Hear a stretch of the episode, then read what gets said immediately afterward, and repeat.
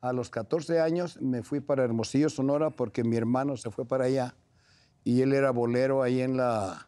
En, El en Toro. en el, el Toro de Jalisco era bolero ahí en el, en el, en el palacio, Mu- Palacio Municipal.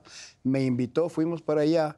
Entonces allá fue cuando él me presentó a su novia y su novia llevaba una amiga y esa amiga era mi ex.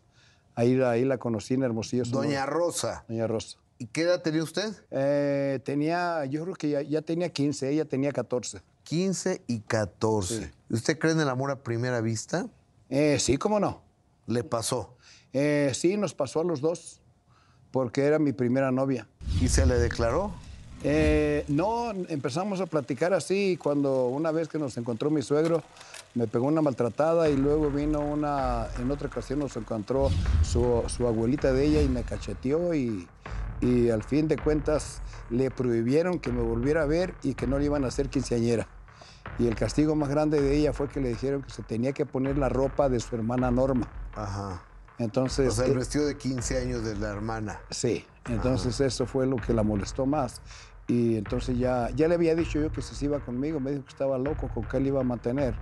Entonces, A eh, ver, a ver, a ver, espéreme, espéreme, vare- me la barajé demasiado rápida. Usted tenía 15 y ella 14, y usted ya le había propuesto que se fueran juntos. sí, porque, se, Eh, porque yo... yo se, para la, los- se la robara, ¿no? Así Sí. se, digo, no, no es literalmente que se la robara, es una manera de decir cuando una muchacha se va con un muchacho Exactamente. sin casarse, que se la roban. Así es. Ok. Entonces, entonces me dijo que estaba loco, con qué le iba a mantener. Y lo mismo le decían los papás. Pero ya cuando pasó todo eso de que le prohibieron la- salir y todo eso, eh, ya estaba ella muy deprimida, ya no podía ir al colegio, estaba estudiando ella taquigrafía, ya no podía ir al, al colegio eh, y estaba encerrada nada más. Entonces ya me mandó un papelito que sí se iba conmigo. De suerte ese día yo vendía cachitos de lotería Ok. ahí en Hermosillo, Sonora. Ajá. Entonces Hermosillo, Sonora me iba por la carretera, los restaurantes, cantinas y todo, vendiendo cachitos. Y llegó un amigo y me dice, hey, dame la lista. Y le di la lista, así como la tiene usted ahí. Sí. Y empezó a mirar ahí los números y empezó a mirar y entonces yo parece que el número de él lo miré en la lista. Era un premio.